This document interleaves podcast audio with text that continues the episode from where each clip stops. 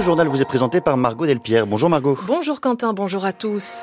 Le décret qui suscite la colère en Argentine doit prendre effet aujourd'hui, voulu par le nouveau président Javier Milei qui veut déréguler massivement l'économie du pays. Un hôpital public lance un appel aux dons pour s'acheter un scanner dernier cri, une démarche nécessaire car malgré les promesses d'investissement, les hôpitaux sont toujours en difficulté. Reportage à Cologne en Allemagne où l'on se presse pour acheter des feux d'artifice pour le réveillon du jour de l'an.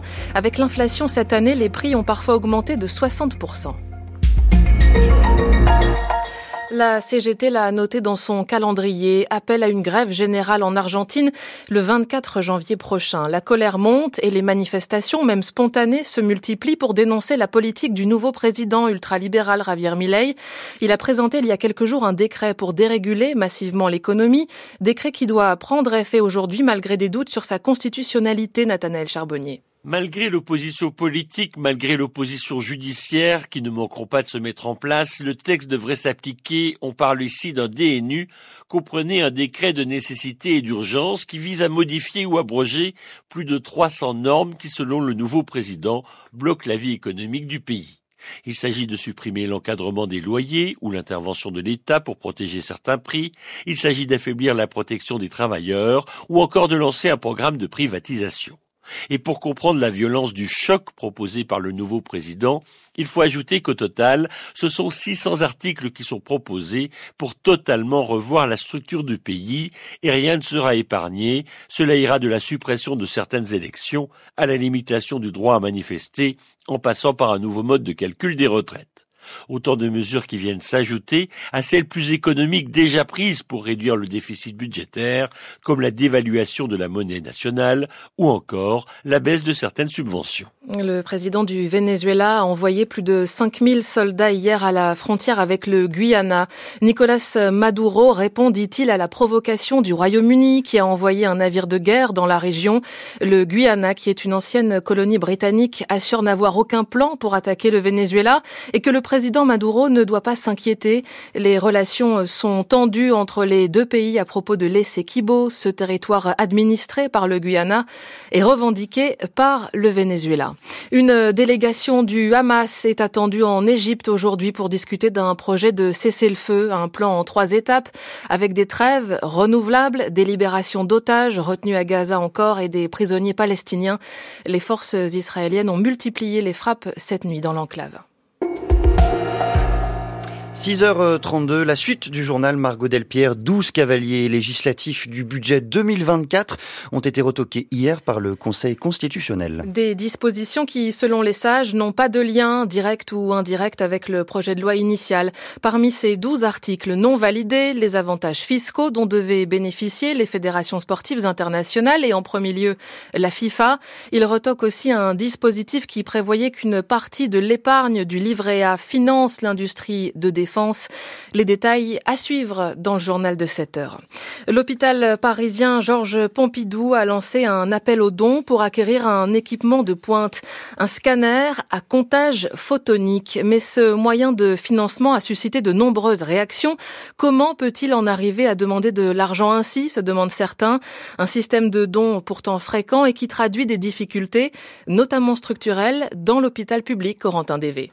Aujourd'hui, les six groupes hospitalo-universitaires de l'APHP, l'assistance publique hôpitaux de Paris, ont quasiment tous des équipes dédiées au mécénat. Les appels aux dons sont fréquents, notamment en décembre, fin d'année fiscale. L'appel aux dons pour ce scanner avait même déjà été lancé il y a un mois. Une démarche souvent nécessaire, car malgré les promesses d'investissement, les hôpitaux publics sont en difficulté. D'après une étude de l'adresse, le bureau statistique du ministère de la Santé, 52% des hôpitaux publics étaient endettés en 2021.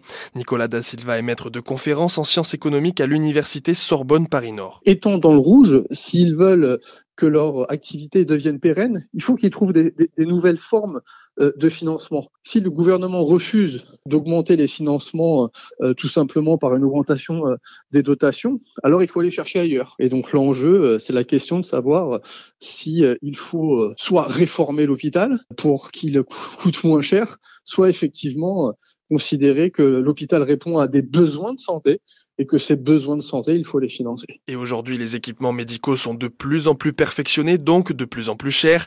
La PHP indique qu'au-delà du mécénat et de l'appel aux dons, elle mobilisera en 2024 680 millions d'euros d'investissement, parmi lesquels ces équipements médicaux. Corentin DV. Depuis mercredi, il est interdit de pêcher, récolter et vendre des huîtres du bassin d'Arcachon et du banc d'Arguin. Après plusieurs cas de toxi-infection alimentaire, le préjudice serait de 7 à 9 millions d'euros d'après le comité régional de la conchiliculture. Une assemblée générale de la profession doit se tenir aujourd'hui. Mauvaise nouvelle pour le secteur en cette période de fête. Place désormais aux préparatifs de la Saint-Sylvestre.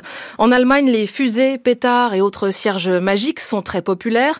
Les Allemands tirent leur feu d'artifice à minuit pile le 31 décembre, tradition solidement ancrée outre-Rhin. Chaque année, la vente a lieu uniquement les deux ou trois jours qui précèdent.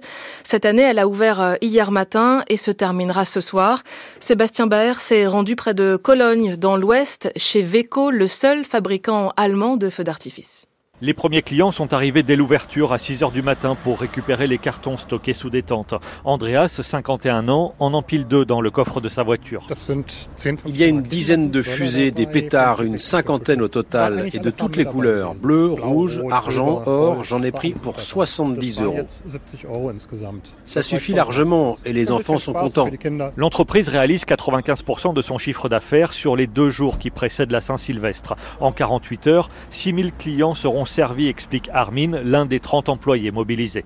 Beaucoup de gens qui ont déjà commandé demandent s'ils peuvent en acheter d'autres sur place, mais on limite à trois paquets par voiture parce qu'on est en rupture de stock. On a des Hollandais, des Français et des gens de toute l'Allemagne, de Hambourg, de Munich. Ça ne les dérange pas de faire des centaines de kilomètres. En 2020 et 2021, la pandémie de Covid a privé les Allemands de feux d'artifice à la Saint-Sylvestre. Cette année, avec l'inflation, les prix des pétards et fusées ont parfois augmenté de 60%. Pas de quoi découvrir encourager Nicolas, 21 ans, qui a fait deux heures de route depuis Francfort et qui vient de dépenser 150 euros. Mon père dit que je suis fou de dépenser autant, mais ça me rend heureux de voir ces lumières multicolores. J'adore ça. À chaque fois, on essaye de faire un peu mieux que les voisins.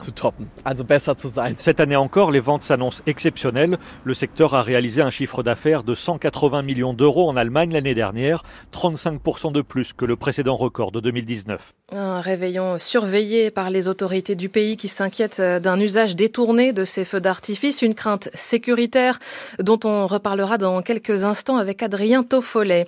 Le temps en France du gris presque partout aujourd'hui, de la pluie dans le nord-ouest, 12 degrés maximum à Paris cet après-midi, 14 à Toulouse.